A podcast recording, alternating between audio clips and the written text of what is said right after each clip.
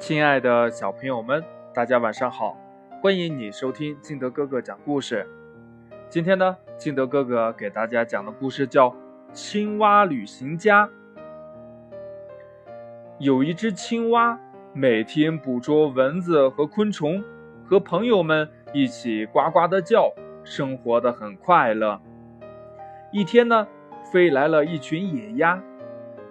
青蛙马上躲到水底下去。他们要到哪儿去呢？青蛙又把头探出水面，只听一只野鸭说：“天冷了，我们飞到南方去吧，那儿暖和，还有吃不完的小虫。”呱！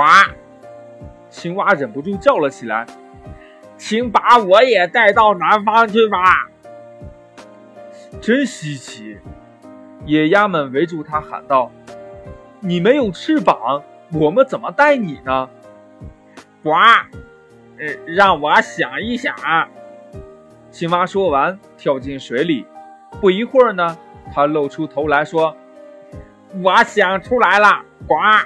你们两只鸭子，呃，嘴里叼一根树枝，我咬住中间，你们一飞，我也就飞起来了。”只要你们呃不嘎嘎的叫，我也不呱呱的喊就可以啦。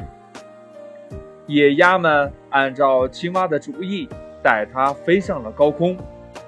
青蛙很快就习惯了这种飞行，它一边东张西望，一边得意的想：“哇，我出的主意多妙啊！”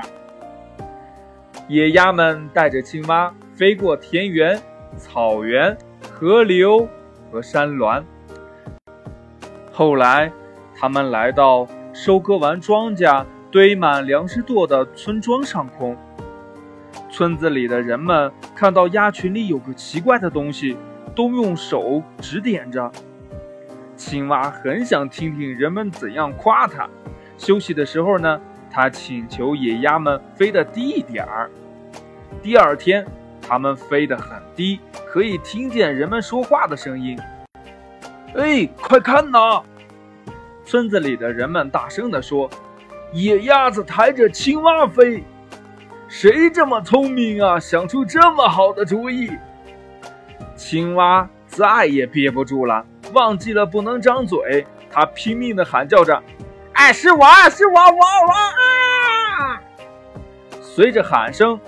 它头朝下栽落下去，还好，扑通一声，青蛙掉进了村边的水塘里了。故事讲完了，亲爱的小朋友们，有时候好大喜功真的不是什么好事儿，你说对吗？好了，亲爱的小朋友们，今天的故事呢就到这里。喜欢听金德哥哥讲故事的，欢迎你下载喜马拉雅，关注金德哥哥。同样呢，也希望你能把金德哥哥的故事分享给身边的好朋友听。亲爱的小朋友们，今天就到这里，我们明天见，拜拜。